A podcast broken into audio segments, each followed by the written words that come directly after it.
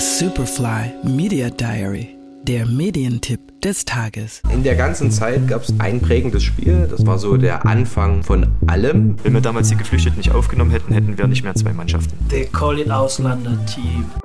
Im Fokus von They Callers Ausländerteam steht der Amateurfußballverein Blau-Weiß Grana. Die Spieler stammen aus zwölf verschiedenen Nationen und kämpfen in einem kleinen Ort in Ostdeutschland gegen Rassismus und für Integration. Denn ohne Geflüchtete gäbe es den Verein längst nicht mehr. Wir sind dann bundesweit bekannt geworden. Momo, wie er von allen nur genannt wird, ist jedenfalls der Auslöser.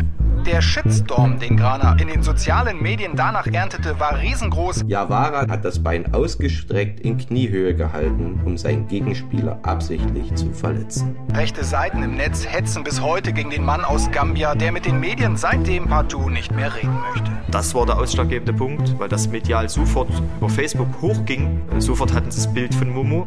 Und dann war das wie eine Hetzjagd auf ihn. Ich habe in jedem Spiel Angst, dass die Anfeindung wieder hochkommt. Schon 2019 erhielt der Verein bundesweite Aufmerksamkeit. Als sich ein Gegenspieler im Zweikampf verletzte, hatten der Verein und seine Spieler vermehrt mit rassistischen Äußerungen bis hin zum Boykott zu kämpfen. Die vierteilige Doku-Serie setzt in der Saison danach an und arbeitet die Geschehnisse rückblickend mit den Spielern auf. Filmemacherin Vera Weber begleitete den Verein eine Saison lang und zeigt, wie sie sich dagegen wehrten und warum sie trotzdem weiterspielen. Was machen wir jetzt? Wehren wir uns jetzt? Und da haben wir uns überlegt, dass Angriff die beste Verteidigung ist.